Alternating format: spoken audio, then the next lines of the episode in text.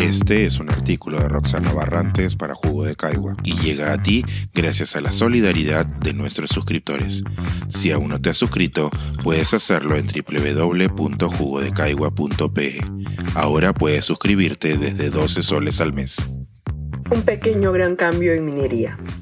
Para producir más pólvora no es necesario descubrirla. Salvo la minería, todo es ilusión fue mi azorada conclusión tras leer el libro de Waldo Mendoza y Yulino Anastasio, titulado Historia Fiscal del Perú, 1980-2020, publicado por la Pontificia Universidad Católica del Perú. El motivo es sencillo. Los más altos ingresos fiscales se obtienen cuando los precios de los minerales están altos y cuanto más altos son los ingresos fiscales, más posibilidades hay de cumplir con las reglas fiscales y mostrar solidez macroeconómica. Y aunque se tiende a pensar que entre la macroeconomía y las finanzas personales existe un abismo, la realidad contradice esta percepción. Pero hoy no quiero escribir sobre ese abismo, y habrá tiempo para ello sino sobre la necesidad de implementar algunos cambios en la gestión para aprovechar los recursos mineros de la mejor manera posible.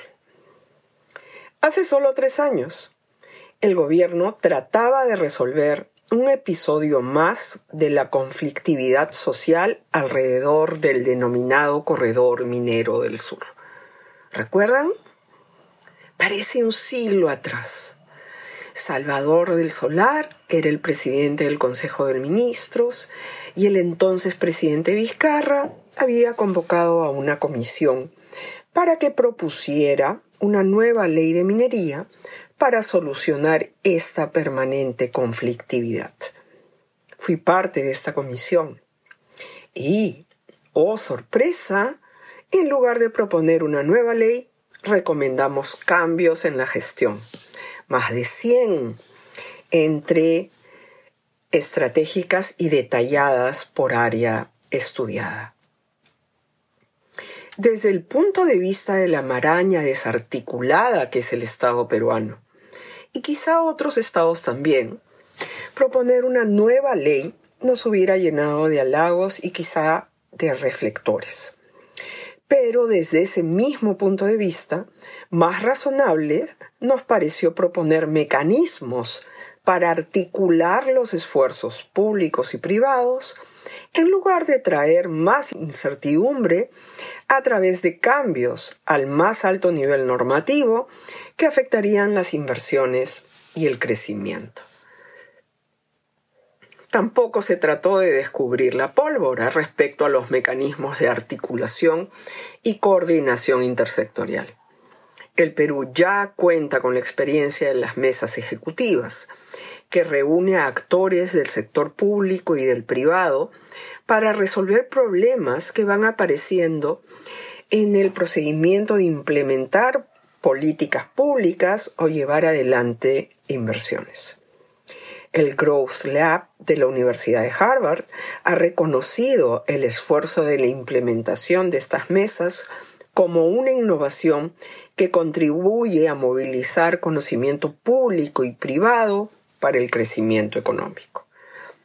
Nuestras propuestas fueron un poco más allá y su discusión hoy cobra vigencia. A propósito de los datos lamentables sobre inversión en exploración minera, la reducción esperada en la producción del mismo sector y la inexistencia de un proyecto motor del crecimiento económico. Como nación, necesitamos revertir esta realidad porque buena parte de nuestra sostenibilidad macroeconómica depende de ingresos fiscales sólidos, los mismos que dependen a su vez de la actividad minera, tal como los expertos Mendoza y Anastasio, arriba citados, han demostrado con claridad. Bajo el obvio principio de cuán absurdo es esperar resultados diferentes si sigues haciendo lo mismo, Una de las principales propuestas de la Comisión fue adelantar el momento cuando el Estado, en cualquiera de sus expresiones, se hace presente y comienza a acompañar un proceso de exploración minera. Hasta ahora, los acuerdos entre las comunidades donde yacen los recursos mineros y los titulares de las concesiones son considerados privados. Entonces, dependiendo de la habilidad para negociar de una comunidad, la misma empresa minera terminaba acordando condiciones muy variables entre diversas comunidades vecinas que son parte del área de influencia del mismo proyecto. ¿Y qué ocurre cuando los acuerdos son conocidos por las comunidades vecinas? Pues surgen los pedidos de renegociación y una potencial conflictividad en general.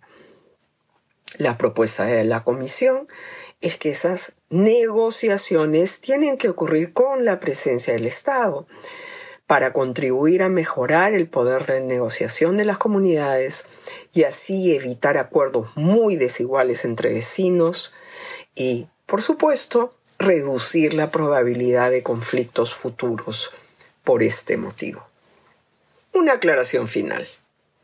Incluso si queremos un país diversificado productivamente, yo sí lo quiero, y con menor dependencia de pocas actividades para la dinámica económica, debemos tener presente que tenemos una gran ventaja comparativa en minería y que necesitamos ponernos de acuerdo para tomar con seriedad su aprovechamiento. Este es un artículo de Roxana Barrantes para Jugo de Caigua y llega a ti gracias a la solidaridad de nuestros suscriptores. Si aún no te has suscrito, puedes hacerlo en www.jugodecaigua.pe. Ahora puedes suscribirte desde 12 soles al mes.